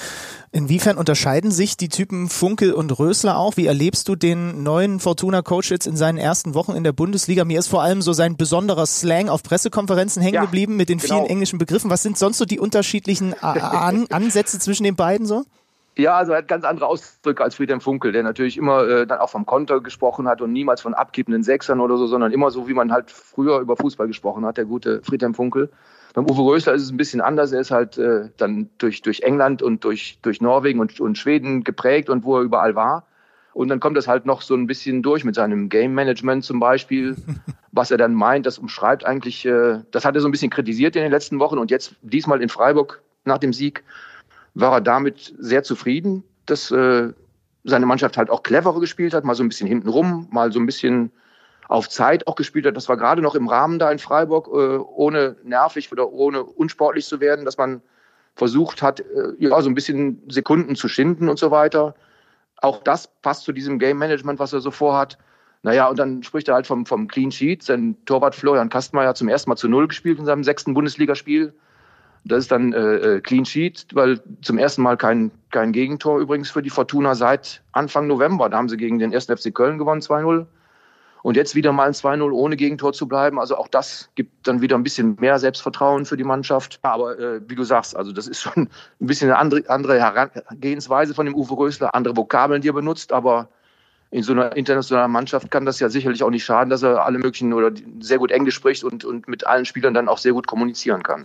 Ja, und er hat ja auch den Difference Maker wieder mit dabei, ne? Mit, mit, mit Kevin Stöger, äh, wegen ja, Kreuzbandriss bis, bis Rückrundenstart ausgefallen. Mal ein bisschen provokant gefragt. Er hatte jetzt gegen Freiburg auch wieder bei beiden äh, Toren die Füße mit im Spiel. Wäre genau. Friedhelm Funkel noch Trainer, wenn der Stöger fit gewesen wäre in der Hinrunde? Boah, sehr gute Frage. Also das war natürlich so eine wichtige Figur. Man hat immer gesagt, Raman ist weg und der Luke Bacchio ist weg. Die haben die meisten Tore geschossen, aber der wichtigste Ausfall war sicherlich, dass, dass äh, Kevin Stöger nicht dabei war in der Hinrunde. Ähm, dann hätte Fortuna, äh, das, da lehne ich mich wohl nicht zu weit aus dem Fenster, hätte Fortuna anders dagestanden, wenn der Bursche da gewesen wäre. Das ist wirklich der, der Difference Maker oder der Mann, der wirklich die Mannschaft insgesamt besser macht mit seinen Pässen. Da kommen dann möglicherweise auch die Jungs besser zur Geltung, die bis jetzt so ein bisschen draußen waren, so ein Ampomar oder Tekbete, die halt vielleicht auch nicht so die Pässe gekriegt haben, um ihre Stärke auszuspielen. Mit so einem Stöger sieht das schon ganz anders aus. Der, äh, wie du sagst, der hat die beiden Tore in Freiburg vorbereitet. Der ist so, ja, der Mann, der immer den Ball fordert, den kannst du immer anspielen, der selbst im Bedrängnis äh, fällt ihm noch was ein, kommt was Gutes bei raus. Also das ist eine ganz wichtige Figur, wirklich der Mann, der den Unterschied macht. Ja, und jetzt in Freiburg hat den Unterschied auch gemacht, der junge Herr Tommy, Erik Tommy, der ist, der ist wirklich eine ganz interessante Figur. Ich glaube, der hat, wenn überhaupt, dann fünf Prozent äh, Körperfett. Der ist so durchtrainiert, so ein, so ein schmales Kerlchen eigentlich, aber voller Dynamik, wirklich wie, wie der explodiert manchmal. Der hat ja jetzt nicht zum ersten Mal so ein Tor geschossen in Freiburg, wo er ja, von Strafraum zu Strafraum saust, 60, 70 Meter. Dann schüttelt noch ein Gegenspieler ab, nimmt dann den Kopf hoch und schließt auch noch ordentlich ab, dann zum, zum 2 zu 0. Genau das gleiche Tor hat er gegen den ersten FC Köln schon gemacht mit so einem langen Sprint. Also der macht auch so ein bisschen den Unterschied. Und äh, der hat übrigens, ihr wisst das sicher, als eifrige Kickerleser, der hat übrigens auch dafür gesorgt, dass Friedhelm Funkel noch länger im Amt blieb. Denn es war kurz vor Weihnachten eigentlich schon beschlossen vor dem Spiel gegen Union Berlin, dass man sich trennt von Friedhelm Funkel, wenn das Spiel gegen Union verloren wird. Da sah es dann auch wirklich nach einem 1-1 lange aus und kurz vor Schluss stellt sich der Tommy dahin, fast aus dem Stand und äh, schießt dann ein unglaubliches Tor, das 2 zu 1 und dadurch hat er dann Friedhelm Funkel noch so ein bisschen gerettet über die Winterpause mit seinem Tor. Also da nochmal zurück, das ist im Moment auch einer, der den Unterschied macht. Der Erik Tommy äh, sicher ein sehr guter Einkauf übrigens von Lutz Pfannenstiel und Co. dann auch. Also es gibt ein paar Leute, die Hoffnung machen. Oliver, danke, dass du unser Difference Maker beim Thema Düsseldorf gewesen bist. ja, äh, wir erwarten einfach bis Freitag deine Sprachnachricht, damit dann alle Hörer wissen, wie das Spiel Düsseldorf gegen Hertha ausgeht. Das es dann ja übrigens auf The Zone geben wird. Äh, und nochmal herzlichen Dank für deine Einschätzung. Da sind wir doch wieder ein bisschen schlauer geworden, Benny. Bitte gerne. Und die Stimme hat auch gehalten. Also alles gut. auch Respekt dafür. Oliver, bis bald. Hello, ciao, Tschüss. ciao. Ciao. Nur für den Fall, dass ihr gerade während des Gesprächs mit Oliver Bitter im Hintergrund immer mal wieder einen schreienden Mann gehört habt, das wäre dann Oliver Forster gewesen, der hier im Nebenzimmer in der Kommentatorenbox 4, um ganz genau zu sein, bei uns auf The Zone im The Zone Gebäude gerade. Bei The Zone. Ich, ich glaube, die Roma, die Roma hat er kommentiert. Genau, Gegen also, Lecce. Oh ja, richtig. Und Oliver Forster kann sehr emotional und laut werden. Vielleicht habt ihr das gerade gehört, das ein oder andere Tor ist gefallen, so viel sei schon mal verraten. Ja, also das die Eindrücke zur Fortuna. Ein ähm, bisschen was können wir noch bereden. Die Sonntagsspiele sehr deutlich. Leverkusen gewinnt solide gegen schwache Mainzer. Da hast du, äh, Entschuldigung, nicht Mainz, sondern Augsburg. Augsburg, das hast du kommentiert, glaube ich, ist relativ schnell abzuhandeln. Ja, das einzige Problem ist eventuell, dass sich Kevin Volland schwerer verletzt hat. Rudi Völler hat vor dem Spiel über den Sky-Kollegen gesagt, dass äh, die Sprunggelenksverletzung, da gibt's jetzt äh, die Tage noch genauere Untersuchungen, eventuell ihn länger aus der Bahn wirft, was natürlich ähm, für die Leverkusener sehr bitter wäre. Bester Knipser in der Liga, spielt eine gute Saison und wird ihnen dann abgehen da vorne. Ja, immerhin hat Harvards die Leichtigkeit zurück, das ist auffällig gewesen, aber es brauchte eben auch nicht ganz viel, weil Augsburg enttäuscht hat. Genauso wie Mainz auswärts beim VfL Wolfsburg, der sogar 4 zu 0 gewonnen hat. Solider Auftritt, kein Sensationsauftritt. Hat mein Wout getroffen eigentlich? Hab ich nee, der Wout, das war ganz interessant zu beobachten. Während, das will ich euch mal jetzt so ein bisschen nahe geben, äh, näher legen, nahe bringen, so sagt man, glaube ich. Ja. Ähm, während Benny hier Interviewvorbereitungen so gemacht hat, habe ich hier gerade das Spiel noch am Laufen gehabt. Und es war schön mit einem Auge zu beobachten, wie der Wout unglaublich frustriert war. Und da merkst du, was das für ein Mittelstürmer-Knipser-Typ ist. Ja, der ist geil, das ja. Team hat 4 zu 0 geführt und der Typ ist weiter ausgerastet und ausgerastet, weil er gemerkt hat, ich muss doch hier noch mal ein Tor schießen. Das gibt's doch nicht. Er hat ein paar auch gut Chancen. gefunden. Er hätte es auch gut gefunden. naja, gut, aber du hast es leider nicht verfolgt. Wir, wir können das Kicker-Manager-Spiel aber eh noch nicht abschließend bewerten, weil ähm, natürlich noch ein Montagsspiel ansteht. Frankfurt gegen Union, live auf The Zone zu sehen. Ja. Ähm, was fangen wir damit an? Also das ist alles andere als ein Selbstläufer, selbst zu Hause für die Eintracht. Ja, und die Fanmäßig, könnten von Union sogar überholt werden. Genau, das ist, das ist eigentlich schon verrückt. Fanmäßig ist einiges zu erwarten. Sind zwei fantastische Fanlager im Frankfurter Stadion eh immer was los. Und das war ja auch am vergangenen Donnerstag so, muss ich zugeben, ähm, habe ich in der Europa League in der Höhe definitiv nicht erwartet. Klarer Sieg gegen Salzburg. Da hat man jetzt beim 4 zu 1 eine sehr gute Ausgangsposition für das Rückspiel. Also die Frankfurter überraschen immer mal wieder dann stoßen sie auch fußballerisch an ihre Grenzen. Entsprechend spannend kann es dann, also mhm. Aufzeichnungspunkt, noch einmal zur Erinnerung, Sonntagabend, morgen werden gegen Union Berlin. Und eine Sache, glaube ich, äh, sollten wir noch behandeln, meiner Meinung nach relativ schnell abhandeln. Das war der unschöne Moment dieses Spieltages in Gladbach. Ja, äh, Fans der Borussia äh, und zwar wenige einzelne Fans der Borussia halten ein Banner in die Höhe gegen Dietmar Hopp, haben ihn da in ein Fadenkreuz genommen und unabhängig davon, das sage ich wirklich, unabhängig davon, dass das vom Timing her so dermaßen geschmacklos ist, weil wir natürlich alle mitbekommen haben, was gerade in Hanau passiert ist, ähm, ist das wirklich auch unabhängig davon einfach nur dämlich. Ich packe keinen Menschen in ein Fadenkreuz. Wenn du was loswerden willst, wenn du da einen Protest hast, wenn du kritisieren willst, dann tu das, aber nicht auf diese Art und Weise. Und äh, ich glaube, ich hoffe einfach mal, da sind wir uns einig. Und wenn es Schweigeminuten in den Stadien gibt, dann haltet gefälligst die Schnauze. Das war mir, ist mir auf Schalke aufgefallen. Also schönerweise wurden die, die dann da wieder so rum, äh, reingepöbelt haben, die wurden dann relativ schnell zur Ruhe und Ordnung gerufen von den anderen, die da ringsrum waren, wenn ich es richtig mitbekommen habe. Aber es gibt eine Schweigeminute für Leute, die gestorben sind und dann ist es weder lustig noch cool noch sonst was. Dann halt einfach den Rand und fertig ist. Okay, dann will ich das vielleicht doch noch loswerden. Das macht mir ein bisschen Hoffnung in diesen Tagen. Sowohl in Gladbach als auch bei dieser Schweigeminute. Und wir haben es ja in Münster auch schönerweise sehr prominent dann auch von den Medien aufgenommen erlebt. Es gibt Widerstand. Es gibt jetzt immer mehr Leute, die sich dann klar positionieren und zwar gegen so einen Mist positionieren. Es ist auch traurig, dass es immer noch diesen Mist gibt, aber so ein bisschen Hoffnung, verstehst du mich, macht mir, dass es da jetzt gerade Momente gibt, in denen dann eben die Gladbacher Fans sagen, Ultras raus, glaube ich, wurden sie geschrien. Da muss man natürlich auch schauen, dass nicht alle Ultras über einen Kamm geschert werden, aber klar war eben geschoren werden, aber da war eben dann auch klar, gegen wen das in dem Moment gerichtet war, dass man da dann laut Nazis raus, raushört, wenn diese Schweigeminute gestört wird.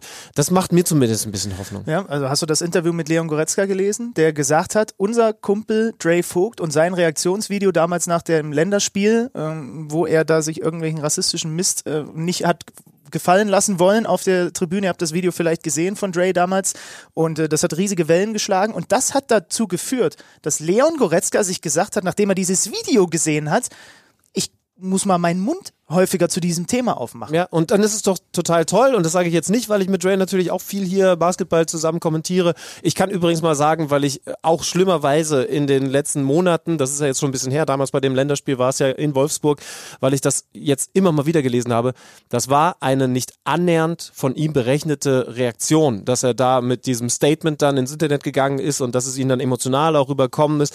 Das ist einfach Dre und ähm, dass er diese Sache da getan hat im Stadion, nämlich, nämlich das als schockierend hinzunehmen und dann mit diesem Statement rauszugehen, das war nie geplant, eben das ist dann einfach so gewesen. Ja. Genau, das eben nicht hinzunehmen. Und ähm, ich, ich, ich würde mich einfach freuen, ähm, auch wenn es gar nicht geplant war, dass wir darüber noch reden, aber ich würde mich einfach freuen, wenn, wenn ihr da draußen selber fühlt, dass das ein verdammt gutes Gefühl ist, aufzustehen und vielleicht erstmal alleine aber ihr werdet merken, dann ganz schnell auch noch mit mehreren lauten Stimmen gegen so einen Mist anzubrüllen. Mhm. Und ich sag euch was, das ist ein verdammt gutes Gefühl.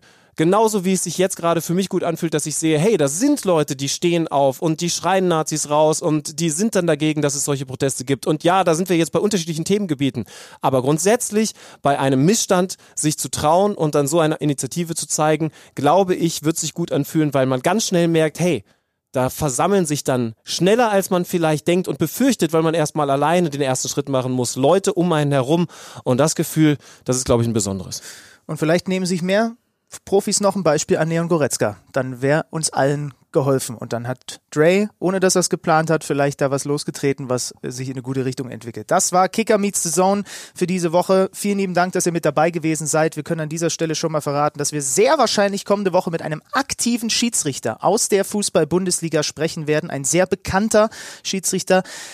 Es ist noch nicht hundertprozentig in trockenen Tüchern, aber ähm, wenn das alles so klappt, dann freuen wir uns auf Schiedsrichter Deep Talk kommende Woche bei Kicker Meets the Zone. Bis dahin, macht es gut, eine schöne Woche euch allen. Hashtag KMD Podcast. Bis bald. Das war Kicker Meets the Zone, der Fußball-Podcast. Präsentiert von Tipico Sportwetten mit Alex Schlüter und Benny Zander.